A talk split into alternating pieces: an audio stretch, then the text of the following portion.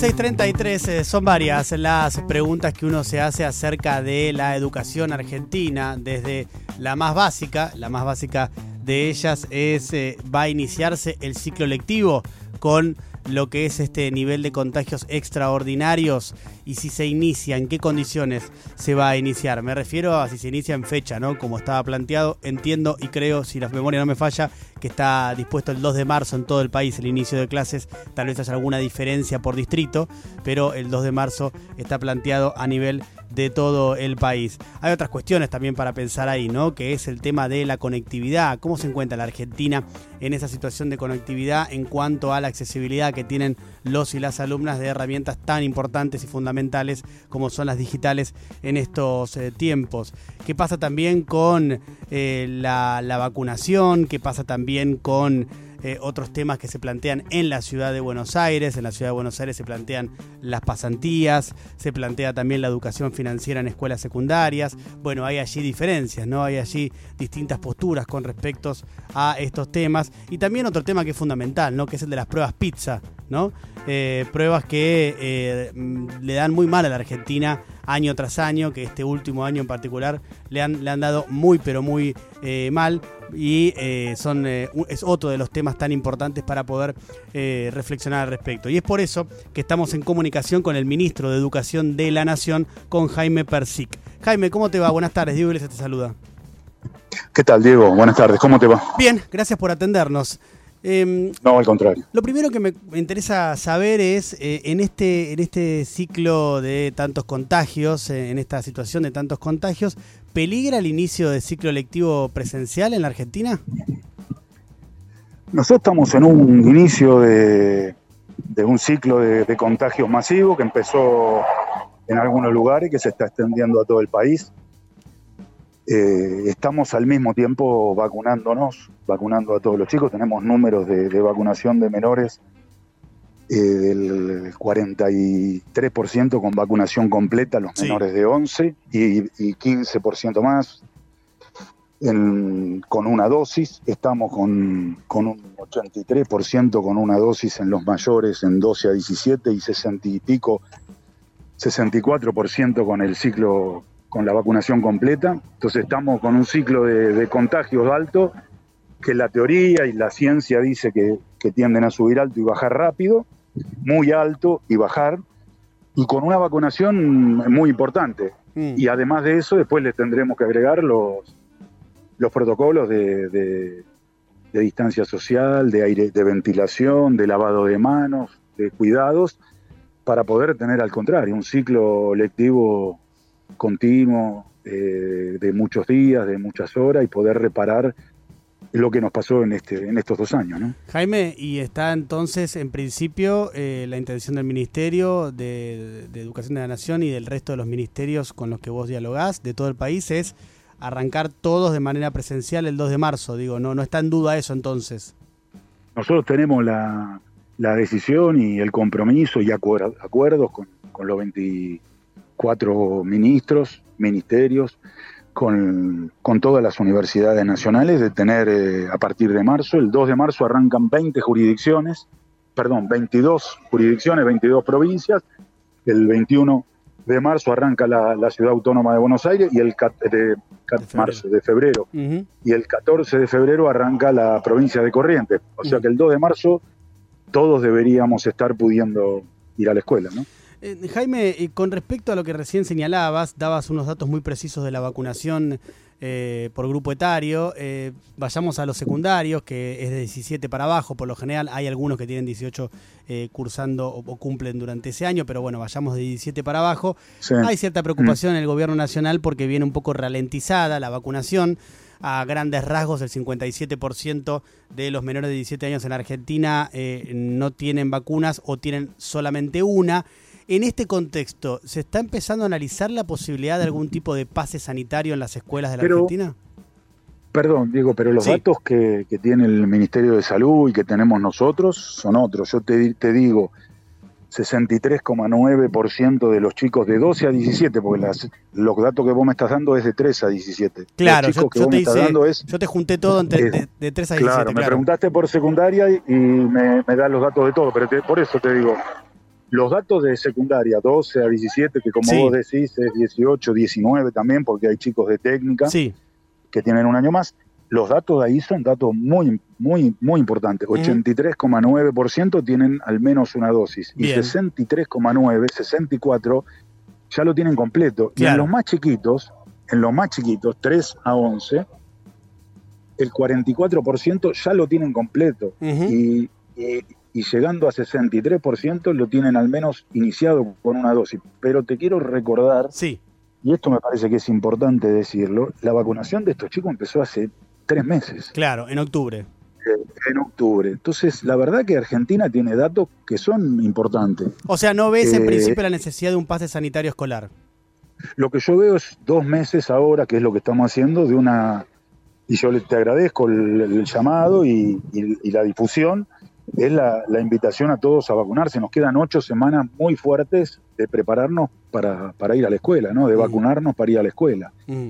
Y me parece que a mí que vamos a tener eh, números importantes en la medida que las vacunas protejan, en la medida que este virus no vuelva a mutar, en la medida, en la medida, en la medida pero en la medida de lo que hoy sabemos que nos permita tener un, ciclo lectivo que sea, que sea importante. Por eso, pero de acuerdo a lo que venís analizando con otros ministros de, Educación, a su vez también con la información que les brinda el Ministerio de Salud, eh, ¿crees que es de acá a ocho semanas se puede seguir avanzando y que no será necesario la aplicación de un pase sanitario escolar? Estamos en una campaña de persuasión y creemos que, hay un, terreno importante que los, los chicos argentinos, los papás, pues requiere consentimiento de los papás, están aceptando y, vacunándose. La vacuna este, es una, protección personal, pero también es una protección social, le pone límites a la circulación del virus, además de que evita la enfermedad grave, bueno, todas esas cosas que sabemos, pero además es, una protección social, nos protege, que vos te vacunes me protege a mí y eso es parte de la tarea educativa, es parte de, de, lo que tiene que hacer la escuela, así que a mí me parece que tenemos ocho semanas muy fuertes de, concientización, de persuasión, de invitación. Y en esa concientización. De, convocarnos a todos. También hay estrategias que han sido mejores que otras. Yo te, te quiero, si me permitís un segundo, sí, sí, que, una aclaración. La provincia de Santiago del Estero, que ha ido a vacunar a las escuelas, que es una práctica que, que el sistema de salud y el sistema educativo tenían y que se fue perdiendo con el tiempo, que a mí me parece que es algo que nos enseña la pandemia que tenemos que recuperar, al vacunar en la escuela ha tenido un impacto de, aceptación, de, movilización que ha sido muy importante y me parece que es algo que tenemos que recuperar. Más del 83% mm. de los chicos vacunados a partir de esta idea, más que idea, de una estrategia de vacunación activa en las escuelas, donde los chicos están organizados, están todos juntos, no pierdan días de clase, no hay que dar vuelta alrededor de la ciudad. Me parece que eso es algo que, que estamos trabajando también. Estamos hablando con Jaime Persique, el ministro de Educación de la Nación. Jaime, con respecto a lo que pasó durante un gran tiempo de la pandemia, que es que se mantuvieron las clases pero de manera virtual y la presencialidad eh, se redujo muchísimo. Ahora viéndolo en perspectiva, ¿crees que fue un error haber retrasado tanto la presencialidad? La verdad que no quiero, nosotros vamos a poder, no quiero hacer balances en la mitad del camino, ¿no? La, verdad que nosotros vamos a saber a ciencia cierta qué pasó en la pandemia y poder hacer una evaluación cuando salgamos de la pandemia, ¿no? Hay que esperar a que termine esto para saber eso. lo, que, lo que está claro es, cuando a mí el, presidente me invita el, el 17 de septiembre, me pide dos o tres cosas vinculadas a esta. Una es que todos los chicos vuelvan a la escuela, que no quede ningún pibe afuera, porque también hay, eso también tenemos que saberlo, hay pibes que los perdimos, y, es un dolor enorme, es un daño a la sociedad muy grande, es un daño a su vida este, que tenemos que reparar y es un daño para todos. Y el segundo tema es la presencialidad, ¿no? Recuperar la cotidianidad, recuperar la, la normalidad escolar, que es también normalidad social. y, sobre eso estamos trabajando. ¿no? Y mm, decías recién los chicos que eh, se fueron de la escuela y no volvieron durante la pandemia. Creo que se había llegado en un momento al millón de chicos que se habían ido y no habían vuelto. Ahora ya estamos en 500 mil, ¿no? Sí, un poquito menos, mm. porque tenemos ahora en las escuelas de verano una gran cantidad de esos chicos. Mm que están haciendo actividades recreativas, deportivas, culturales, pero también lengua y matemática. El 30% del tiempo está destinado a la lengua y matemática. Estamos también hace el 7 de septiembre, de diciembre, si no recuerdo mal, el presidente anunció eh, la, la, extensión de las becas Progresar para los chicos de la escuela secundaria de 16 17 para que vuelvan a la escuela y la puedan terminar. Y se anotaron chicos, y se anotaron chicos que están afuera de la escuela y que se comprometieron a inscribirse. Y, en el mes de febrero es ese trámite, ¿no? Volver a inscribirse para poder tener la beca, pero fundamentalmente para volver a la escuela. ¿Y qué está pasando con esos eh, cerca de 500.000 chicos que, todavía no, no, han vuelto a reconectarse con la escuela? ¿Por qué, eh, de acuerdo a lo que ustedes analizan y estudian, por qué se, se van de la escuela y no vuelven? Bueno, hay, hay múltiples razones. Eh, una es eh, chicos que no pudimos sostener en, una oferta educativa que es distinta a la presencial, que ya a muchos les cuesta, pero eh, la virtualidad les cuesta más. Chicos que, debido a la situación económica se han tenido que, ocupar, han tenido que asumir tareas de, trabajo, tareas de cuidado, fundamentalmente en situaciones de mucha injusticia, porque es la educación, la economía no informal, ¿no?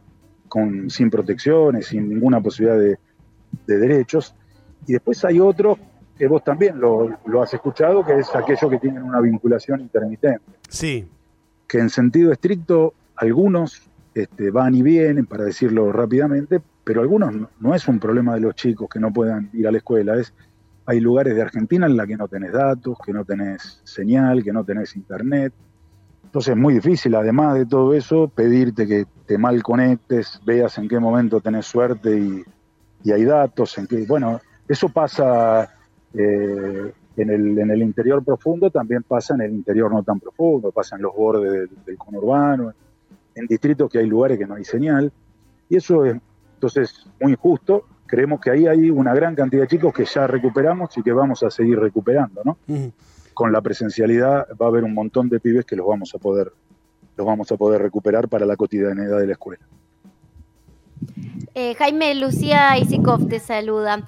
¿Están mirando eh, y empezando, qué tal? Empezando a atender en el gobierno los efectos a largo plazo que pueden tener estas dificultades educativas, no solo de los que quedaron desconectados de la escuela, sino, eh, bueno, los que han tenido tanto tiempo de educación virtual. ¿Es un tema que se está pensando, se analiza, se está viendo algún tipo de efecto ya después de estos dos, casi dos años?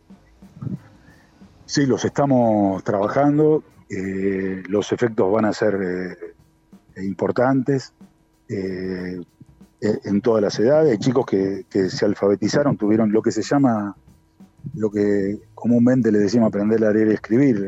En la, jerga lo llamamos alfabetización inicial, ¿no?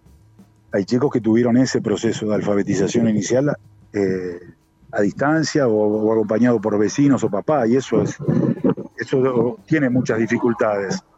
Eh, entonces va a haber una que lo comunicamos en el Consejo Federal de noviembre, una intensificación muy fuerte en lengua y matemática en primaria. Nosotros creemos que ahí tenemos que mejorar, tenemos que recuperar rutinas y hábitos que hacen a la escuela en lengua y matemática fundamentalmente, y para eso hay una, una compra muy importante de libros, de libros de texto, que vamos, por primera vez vamos a entregar uno a uno a los chicos, a cada mochila de cada nene, cada nena de la escuela pública, de la escuela privada de cuota cero, el mm. manual, que ahora se llama libro de texto, de lengua, de matemática, un programa muy importante de, capacitación para los docentes, una oferta de refuerzo, que son estas escuelas de verano, que son este, clases los sábados, clases a contraturno, este, fundamentalmente en, lengua y matemática. Creemos que ahí tenemos, tenemos que recuperar, tenemos que automatizar procesos, tenemos que lograr que los chicos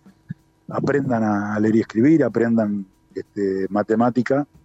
Este, para leer y escribir hay que leer y escribir todos los días, para hacer matemática hay que hacer matemática todos los días, sobre eso vamos a trabajar. Estamos trabajando en el verano, pero el ciclo lectivo va a estar claramente orientado a eso.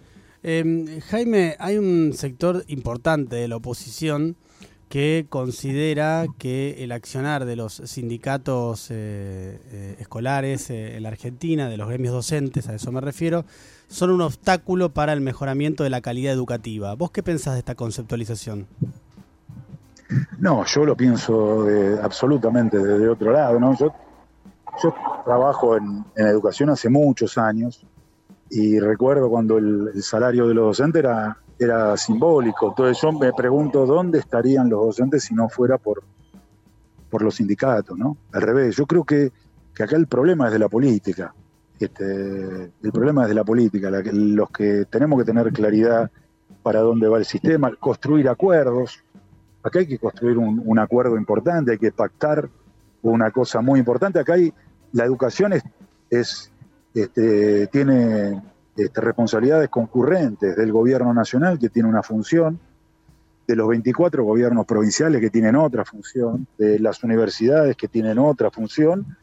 Hay una responsabilidad concurrente, hay temas que tenemos que, resolver, para eso hay que acordar eh, eh, en, nuestro país, en este país que tenemos, que no se acuerda, pero tenemos que acordar porque hay, hay una responsabilidad concurrente que la fija la Constitución Nacional. Y vuelvo a, repetirme, hay cosas que no hay manera de acordarlas, que lengua y matemáticas son prioridad absoluta, que tenemos que recuperar este, la posibilidad de que todos los días los chicos lean y escriban, que todos los días hagan matemáticas, que esa es la prioridad absoluta de todo el país, nosotros creemos que es posible acordarlo todo, lo hemos acordado en el Consejo Federal, creemos que hay que extender ese acuerdo a, toda la, sociedad y a toda la, política. No, mm. no creo que se pueda hacer política educativa en la Argentina contra los, los docentes, a pesar de los docentes o sin los docentes. Los docentes son actores principalísimos de cualquier estrategia de, educativa. Eh, tengo una más, Jaime. En la ciudad de Buenos Aires, eh, el Ministerio de Educación de la ciudad comunicó que se va a brindar educación financiera en las escuelas secundarias. Eh, ¿Cómo ves esta decisión? No, yo no, no, no la comparto en el, en el, sentido de que creo que la, que la, prioridad es recuperar a los chicos que se fueron y lengua y matemática, y no creo en ese eh, afán este, modernista de que con la educación financiera vamos a resolver los problemas laborales de los chicos. Yo, estoy de acuerdo con, con que haya prácticas laborales en la escuela, estoy de acuerdo con que haya los chicos se vinculen al mundo del trabajo, que la escuela, que la universidad también se vincule al mundo del trabajo. Este, creo también que, un estudiante no reemplaza a un trabajador, creo que los trabajadores tienen regulaciones de trabajadores, los estudiantes tienen regulaciones de estudiantes, creo que son prácticas educativas y eso lo comparto, eso lo, lo defiendo, eso creo que hay que fortalecerlo. ¿no? este, no, no, no, he visto, salvo por los medios periodísticos, lo que significa la educación financiera. Este, en principio tengo, tengo esta idea, ¿no? Hay, hay materias ya los chicos que ven, ven economía. Me parece que en un país que tiene 53% de chicos pobres, ¿no? Hablar de finanzas personales, este, creo que hay que ir a, otras discusiones, ¿no? Es eh, Jaime Persic, quien habla con nosotros, el ministro de Educación de la Nación. Jaime, gracias por la entrevista. No, no es porque te mando un saludo. un abrazo, hasta luego.